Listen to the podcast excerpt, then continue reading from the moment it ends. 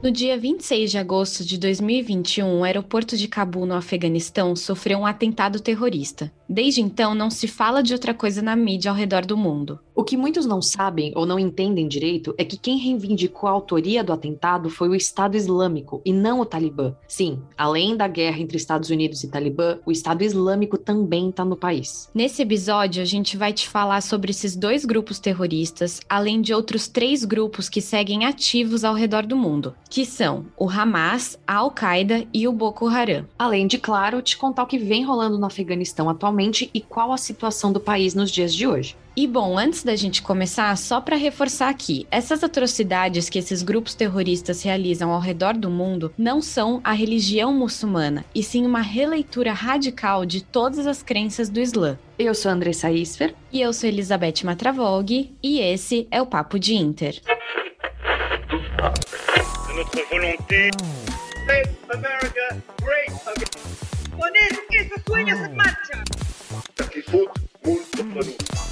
Estado de alarma en toda España. E para começar esse episódio, a gente vai partir do grupo que com certeza você já conhece ou já ouviu falar, e que, de repente, entre muitas aspas, apareceu no Afeganistão, o Estado Islâmico. Esse grupo surgiu a partir do que havia sobrado da Al-Qaeda no Iraque em 2004, mas com a chegada das tropas dos Estados Unidos em 2007, deu uma sumida ali e voltou de fato em 2011. Foi só em 2013 que o grupo mudou o nome para Islamic State of Iraq and Syria, ou na sigla em inglês, ISIS. E no ano seguinte, ou seja, em 2014, o grupo anunciou que iria formar um califado que fosse da cidade de Alepo, na Síria, até Diyala, no Iraque, e que mudou seu nome só para Islamic State, ou seja, Estado Islâmico. Para quem não sabe, califado seria o governo islâmico, muito parecido com uma monarquia, onde o califa seria o líder político desse governo. E foi também nesse ano que os Estados Unidos começaram a combater o Estado Islâmico. De fato, os Estados Unidos conseguiram impedir que o grupo tomasse, na época, cidades importantes importantes do Iraque, mas na Síria, o Estado Islâmico conquistou terras perto de Alepo, além da cidade de Raqqa, que acabou se tornando o centro do califado do grupo. E aqui outro ponto extremamente importante que a gente tem que pontuar são os braços do Estado Islâmico. Isso quer dizer que o grupo em 2015 conseguiu se expandir para pelo menos outros oito países e executou diversos ataques neles. Por exemplo, não sei se vocês lembram do ataque no avião russo no final de 2015 que deixou 225 pessoas mortas. Então, esse ataque foi de um braço do Estado Islâmico no Egito. O atentado do dia 13 de novembro em Paris, com uma série de ações coordenadas que deixou 130 pessoas mortas e mais de 300 feridas. Ou tem também um ataque a uma balada em Orlando, na Flórida, que deixou pelo menos 40 pessoas mortas. Enfim, todas essas ações foram feitas por apoiadores do Estado Islâmico fora da Síria ou do Iraque. Antes da gente continuar, a gente só queria dar duas indicações, uma de livro e outra de série. De livro, o Na Pele de um Jihadista, da Ana Erelli. É um livro bastante interessante e conta como o Estado Islâmico recrutava jovens na Europa. E nessa mesma linha, tem a série Califado no Netflix, mostrando exatamente essa realidade. Isso sem falar, na verdade, da minissérie documental 13 de novembro, Terror em Paris, que, como o próprio nome diz, conta sobre os atentados que rolaram na França. Acabaram sendo três indicações, mas a gente vai seguir. O ponto é que enquanto o grupo perdia forças no Iraque principalmente, mas também em algumas cidades da Síria, ele ia se fortalecendo em outros locais do mundo e planejando ataques extremamente violentos. Só para você ter uma noção, em dezembro de 2017, o grupo tinha perdido 95% das suas terras iniciais. Os Estados Unidos, em 2018, entraram de vez na Síria, apoiando uma coalizão formada por curdos e árabes, que são as Forças Democráticas da Síria, ou SDF, que é a sigla que a gente vê na mídia. Enfim, esse grupo conseguiu tomar as principais posições do Estado Islâmico no país e, em fevereiro de 2019, tomou a última cidade que fazia parte do califado, Bagus. Foi também em 2019 que os Estados Unidos anunciaram a morte de Abu Omar al-Baghdadi, o líder do grupo desde o princípio até o fim, entre muitas aspas. E voltando um pouquinho ali nos braços do Estado Islâmico que a gente comentou ainda nesse bloco, você deve ter sacado que o fato do grupo ter perdido todas as suas terras na Síria e no Iraque não determinou o fim definitivo do Estado Islâmico Islâmico. E bom, um desses lugares que o Estado Islâmico ganhou força e que pouca gente sabe são as Filipinas, no Sudeste Asiático. Ao se falar do Sudeste Asiático, muitas pessoas poderiam pensar que o Estado Islâmico tentaria unir forças na Indonésia, que tem a maior população muçulmana do mundo. Mas o governo do país logo se preparou e impediu a chegada do grupo. Mas foi nas Filipinas que o Estado Islâmico encontrou uma brecha, mais especificamente na ilha de Mindanao, no sul do país. Só para te contextualizar, as Filipinas são um conglomerado de 7 mil ilhas que foram colonizadas pelos espanhóis. O ponto é que, antes da chegada desses colonos, haviam comerciantes muçulmanos do que hoje é a Indonésia e a Malásia que começaram um certo contato com a população da ilha de Mindanao. Então, essa ilha específica tem como religião predominante o Islã. Já o resto do país tem o catolicismo, imposto pelos colonos espanhóis lá atrás, e que, bom, gerou altas tretas entre Mindanao e o resto do país. E antes mesmo do surgimento da Al-Qaeda ou do Estado Islâmico, já existiam grupos terroristas nas Filipinas que buscavam a independência de Mindanao e a liberdade religiosa. Aqui a gente não vai entrar em muitos detalhes, mas o que você precisa saber é que Mindanao sofria com uma baita instabilidade política, já tinha outros grupos fundamentalistas islâmicos e também uma terra com uma mata bem fechada, o que era perfeito para os soldados do Estado Islâmico entrarem despercebidos. Estima-se que a chegada do Estado Islâmico nas Filipinas tenha rolado só em 2016, mas não se sabe ao certo. O que se sabe é que alguns grupos terroristas menores do país declararam fidelidade ao Estado Islâmico e começaram a ser treinados por eles nessa época. Se sabe também que o grupo conseguiu se reestruturar economicamente por ali e recrutar vários soldados. E claramente os Estados Unidos logo entrou na jogada, ajudando o governo filipino a combater o Estado Islâmico no país há alguns anos. E eles declararam vitória, mas não é como se todos os soldados foram mortos ou fugiram. Muitos seguem por ali, assim como a luta do governo filipino com outros grupos terroristas. E mais recentemente, a gente tem o Estado Islâmico no próprio Afeganistão. O grupo que declarou a autoria do ataque ao aeroporto de Cabul em 27 de agosto de 2021 é o ISIS-K, ou Islamic State of Iraq and Syria Khorasan. Só efeitos de curiosidade, esse termo Khorasan vem de uma terminologia da área que inclui o Afeganistão e o Paquistão. Mas enfim, de volta. Esse braço do Estado Islâmico foi criado em 2015 e desde então foi responsável pela morte de centenas de pessoas, principalmente na Ásia Central, que é onde ele atua. E aqui é importante a gente pontuar que sim, o ISIS-K é um braço do Estado Islâmico, mas segundo a CNN Internacional, ainda não está clara a ligação exata dos dois grupos. Isso porque, enfim, eles compartilham da mesma ideologia e táticas, mas no que diz respeito à organização e ao comando do ISIS-K, ainda não está claro como que eles estão funcionando. Mas de volta ao grupo, em 2018, o ISIS-K foi declarado como o quarto grupo terrorista mais letal, matando mais de mil pessoas, principalmente no Afeganistão. Inclusive, aqui entra uma pergunta que muita gente se fez ao ver a situação atual no Afeganistão. Se o Talibã e o Estado Islâmico têm como inimigo os Estados Unidos, não se aplica aquela regrinha do inimigo do meu inimigo é meu amigo? Pois bem, não, não se aplica. Os dois grupos lutavam mesmo enquanto os Estados Unidos estavam no país, e bom, o Estado Islâmico ficou só esperando uma brecha para poder voltar a atacar com mais força. Brecha essa dada agora com a saída dos Estados Unidos da equação. Inclusive, o ISIS-K odeia o Talibã, principalmente por ter uma leitura do Alcorão ainda mais radical. Por exemplo, ao contrário do grupo que tomou o Afeganistão, o ISIS-K não tá nem aí para governança política. Para eles, apenas Deus pode governar e a ideia deles é fazer um califado com todos os muçulmanos ao redor do mundo. Isso fora o ódio ao Ocidente, que é ainda maior do que o do Talibã. Enfim, isso só reforça como, de novo, não é questão de religião, e sim da interpretação e imposição dela.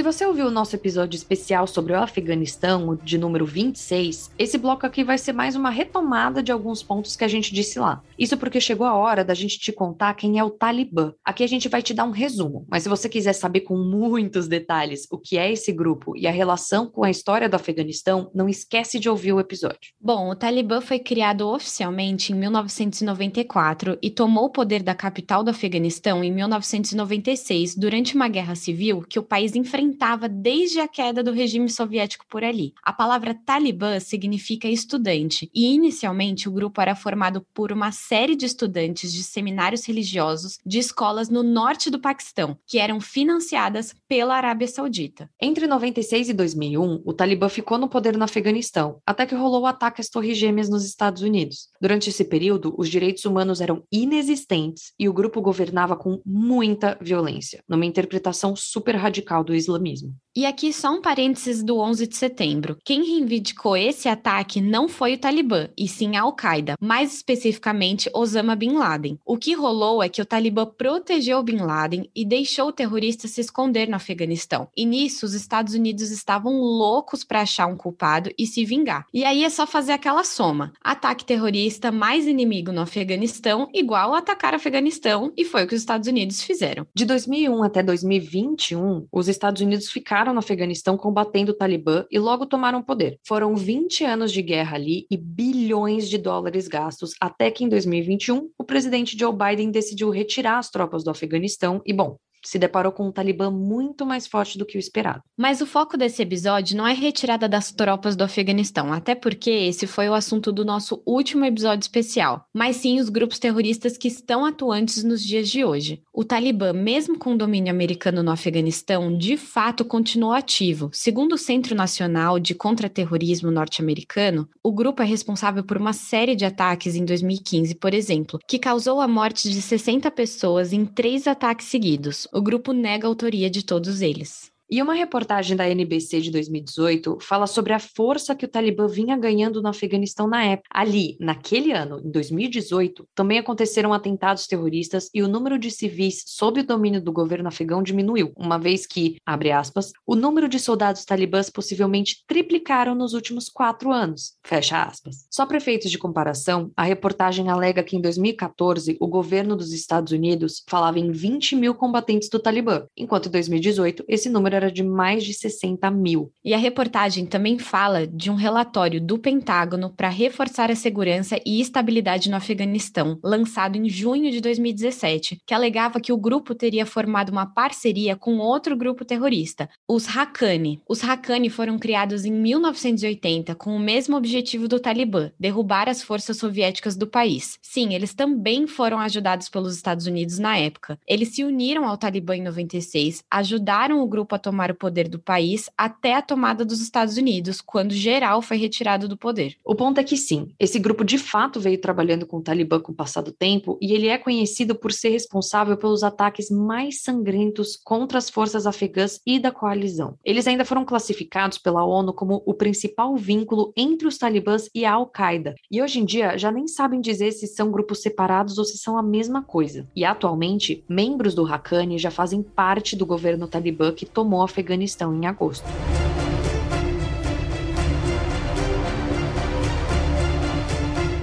E bom, de novo, se você ouviu o nosso episódio sobre a volta do Talibã no Afeganistão, sabe que a gente também falou da Al-Qaeda. Isso porque o atentado de 11 de setembro nos Estados Unidos foi o que justamente gerou a guerra no Afeganistão. Mas isso você já sabe porque a gente já contou aqui. O que é importante ter em mente é que, diferente do Estado Islâmico, a Al-Qaeda e o Talibã são grupos aliados. E nesse bloco, a gente vai falar desse grupo, a Al-Qaeda. Assim como o Talibã, esse grupo surgiu entre as redes jihadistas que lutavam no Afeganistão nos anos 80, mais precisamente em 1988, contra o regime soviético que dominava o país. Nessa época, por incrível que pareça, os Estados Unidos e a Al-Qaeda estavam no mesmo lado da luta, tanto que os Estados Unidos foram responsáveis por armar e financiar o grupo durante a guerra contra os soviéticos. E a gente não pode falar de Al-Qaeda sem falar de Osama Bin Laden, que foi o primeiro líder do grupo e, mesmo depois de morto, sua família e seus aliados seguem no comando dele. Bin Laden virou a cara do terrorismo no mundo após o ataque às Torres Gêmeas, mas calma que a gente vai chegar lá. Uma coisa extremamente importante de se entender é que Bin Laden é da Arábia Saudita e a Al-Qaeda em si é um grupo formado por estrangeiros. Por mais que a sua presença no Afeganistão fosse forte e eles fossem aliados do Talibã, Bin Laden é de um país que é um dos principais aliados dos Estados Unidos devido à economia do petróleo. A gente está falando tudo isso porque em muitos momentos os Estados Unidos relacionaram a Al-Qaeda e o Bin Laden ao Afeganistão. E essa relação é extremamente equívoca. Mas enfim, voltando aos anos 90, após a queda do bloco soviético, Bin Laden voltou para a Arábia Saudita, onde foi expulso após o estouro da Guerra do Golfo. Na época, o Bin Laden criticou a família real por terem autorizado a entrada de americanos em solo saudita. Depois disso, ele foi lá para o Sudão, onde ficou até 1996, quando ele foi novamente expulso do país após pressões americanas. Logo em seguida, ele foi para o Afeganistão, que na época era comandado pelo Talibã, onde instaurou diversos campos de treinamento e começou a arquitetar seus ataques contra os americanos. Uma coisa muito importante da gente falar aqui é que a Al-Qaeda, assim como o Talibã, possuem ataques unificados e organizados pelos líderes dos grupos, diferentemente do Estado Islâmico, que muitas vezes usam os lobos solitários, que são pessoas, mas não necessariamente vivem na área de dominação do Estado Islâmico, mas que por meio da internet aprendem os princípios do grupo terrorista e realizam ataques de forma independente. Mais uma vez, aqui é a indicação do livro e da série que a gente já falou mais para cima, que retrata bem isso. Enfim, foi o caso do ataque em Las Vegas, durante um show em 2017 nos Estados Unidos. Um dos primeiros grandes ataques da Al-Qaeda contra os Estados Unidos foram nas embaixadas americanas no Quênia e na Tanzânia em 1998. Mais de 200 pessoas morreram e a Al-Qaeda reivindicou os ataques logo depois. E bom, depois disso a gente já sabe o que aconteceu, não é mesmo? Em 2001, Bin Laden comandou o maior ataque terrorista ocorrido em solo americano, que matou mais de 3 mil pessoas e destruiu as Torres Gêmeas em Nova York e o Pentágono na capital em Washington. Se você quiser saber mais mais detalhes desse ataque, nós temos um Reels no nosso Instagram falando sobre isso, mas também a gente trouxe detalhes no nosso último episódio sobre o Afeganistão. Mas enfim, depois desse ataque, o Bin Laden se escondeu no Afeganistão, como a gente também já te contou aqui, gerando a guerra no país. O que você precisa saber é que a Al-Qaeda foi perdendo força ao longo dos anos e Bin Laden, que era o homem mais procurado do mundo, passou o resto dos anos de vida escondido. Ele foi encontrado e morto em 2011 no Paquistão, durante uma operação do exército americano. Acredita-se que Bin Laden tenha deixado 25 filhos com ao menos cinco esposas. Seu corpo foi jogado ao mar, porque, segundo os americanos, nenhum país queria recebê-lo. Além disso, os Estados Unidos queriam impedir que o local do seu sepultamento fosse visto como um lugar de culto ao terrorista. E, enfim, como a gente disse aqui, a Al-Qaeda tomou a proporção que tomou por causa do Bin Laden. Nos últimos anos, eles foram perdendo forças, mas agora, com o retorno do Talibã ao poder, alguns especialistas acreditam que o grupo possa retomar algumas lideranças que tinha perdido perdido.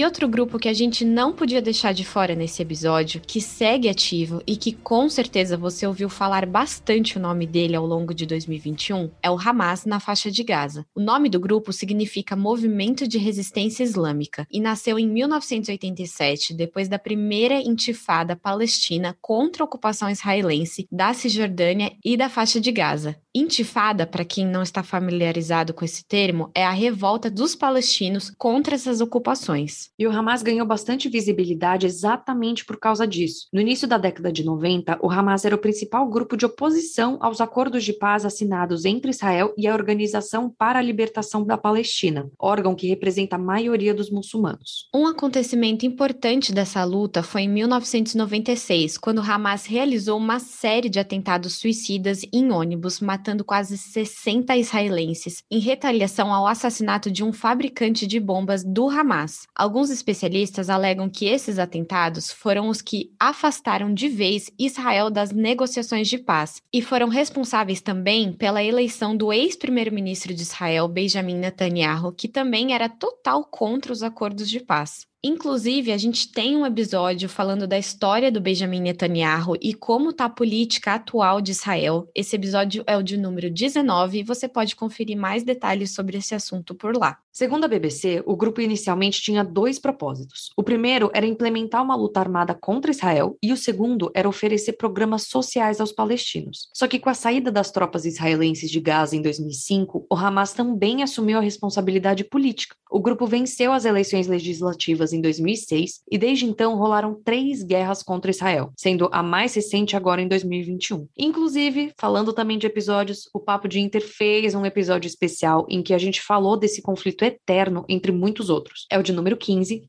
Então depois você escuta lá. Mas de volta ao Hamas e à faixa de Gaza. Existe um outro grupo nesse meio todo que você precisa saber o nome: Autoridade Nacional Palestina, ou simplesmente Palestina. Um ponto muito importante a ser ressaltado aqui é que a Autoridade Nacional Palestina e o Hamas são coisas diferentes. Muita gente generaliza e fala de Palestina como sendo o Hamas e a faixa de Gaza, mas não é bem assim. A Autoridade Nacional Palestina é um órgão provisório de autogoverno estabelecido em 1994 que governou a faixa de Gaza e as regiões da Cisjordânia, que tinha até recentemente uma certa relação de cooperação com Israel. Não é que a Palestina e Israel se amam e que é a maior paz, mas é menos pior que a relação do Hamas com Israel. O ponto é que o Hamas tirou a Autoridade Nacional Palestina do governo da faixa de Gaza e segue por ali, atacando Israel ou se defendendo de Israel, dependendo do seu ponto de vista. O Hamas é considerado um grupo terrorista por Israel, Estados Unidos, União Europeia e o Reino Unido, assim como por outras potências globais. E a faixa de Gaza sofre um bloqueio por terra, ar e mar por parte dos seus vizinhos, Israel e Egito, sendo considerado o maior presídio a céu aberto do mundo, já que a população da faixa de Gaza só pode sair dali por duas portas, cada uma controlada por um dos seus vizinhos.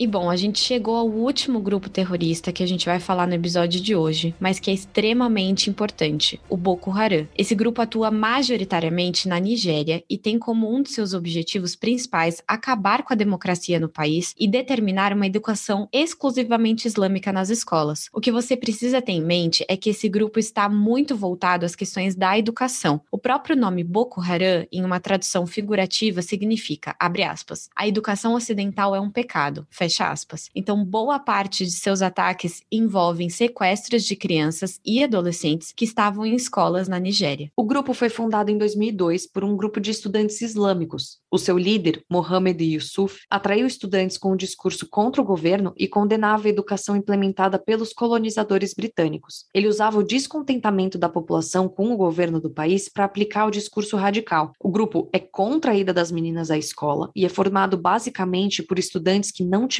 educação de qualidade promovida pelo Estado e que acreditam que a educação ocidental corrompe a educação do Islã. Eles começaram a chamar atenção logo quando se uniram em 2002, mas a coisa ficou feia mesmo em 2009, quando o grupo entrou em confronto com a polícia e o governo acabou matando 700 combatentes do Boko Haram, capturando Mohammed. E a partir daí, o grupo começou a agir como um grupo terrorista. Eles não queriam só implementar a educação islâmica, mas eles queriam também desestabilizar o país. Após esse muitos fugiram para outros países e muitos desses membros acabaram sendo treinados pela Al-Qaeda no Maghreb Islâmico em Mali, um braço da Al-Qaeda que a gente já falou aqui. Além da Nigéria, o Boko Haram também está presente no Níger, Chad e Camarões. E desde 2010 eles vêm atacando bases do governo, mas também a população no geral, não apenas ocidentais, mas também muçulmanos. O modus operandi deles, por assim dizer, é destruir vilarejos inteiros e fazer sequestros em massa. O maior ataque que talvez você se lembre foi em 2014, quando o grupo sequestrou 276 estudantes em Chibok, num vilarejo na Nigéria. Algumas crianças conseguiram escapar ao longo dos anos, mas muitas foram libertadas no início deste ano, sete anos depois do sequestro. As meninas eram forçadas a se casar com sequestradores e eram constantemente agredidas e estupradas. O Boko Haram, assim como a Al-Qaeda, também vem perdendo força nos últimos anos, mas ainda continua a assombrar a Nigéria, realizando sequestro de crianças e ataques de homem-bomba.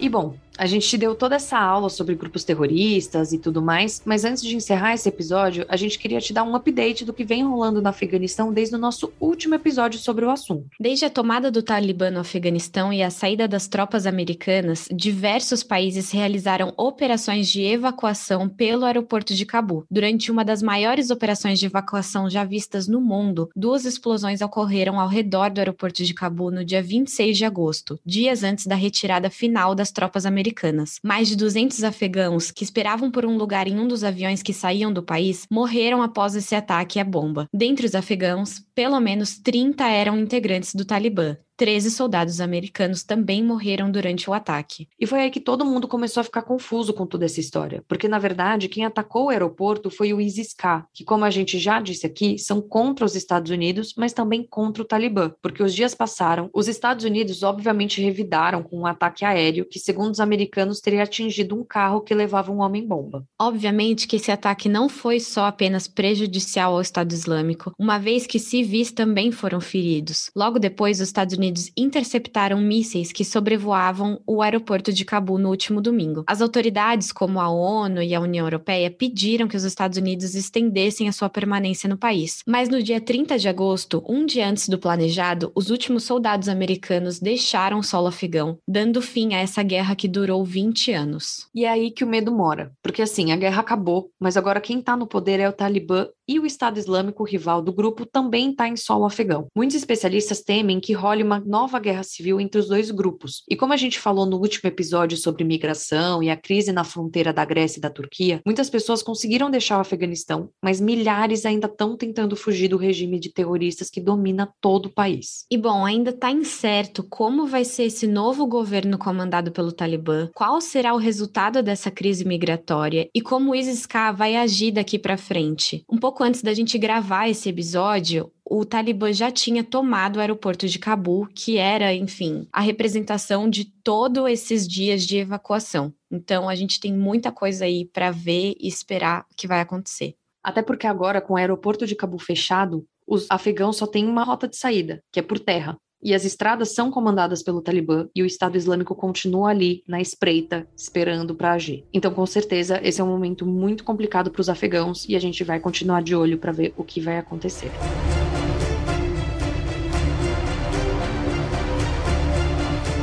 E agora que você está por dentro de tudo que veio rolando no Afeganistão nos últimos dias, a gente encerra o episódio dessa semana. Não esqueça de compartilhar esse episódio com seus amigos ou familiares ou alguém que queira saber mais sobre esse assunto. E não esquece de seguir a gente lá no arroba Papo de Inter Podcast, tudo junto no Instagram, e no arroba Papo de Inter Underline Pod no Twitter. E bom, compartilha por essas redes o episódio, comenta o que, que você achou, enfim, dá o seu feedback que é sempre muito importante pra gente. Bom, acho que é isso, né? E muito obrigada a você que ouviu até aqui esse episódio e até a semana que vem. Até mais!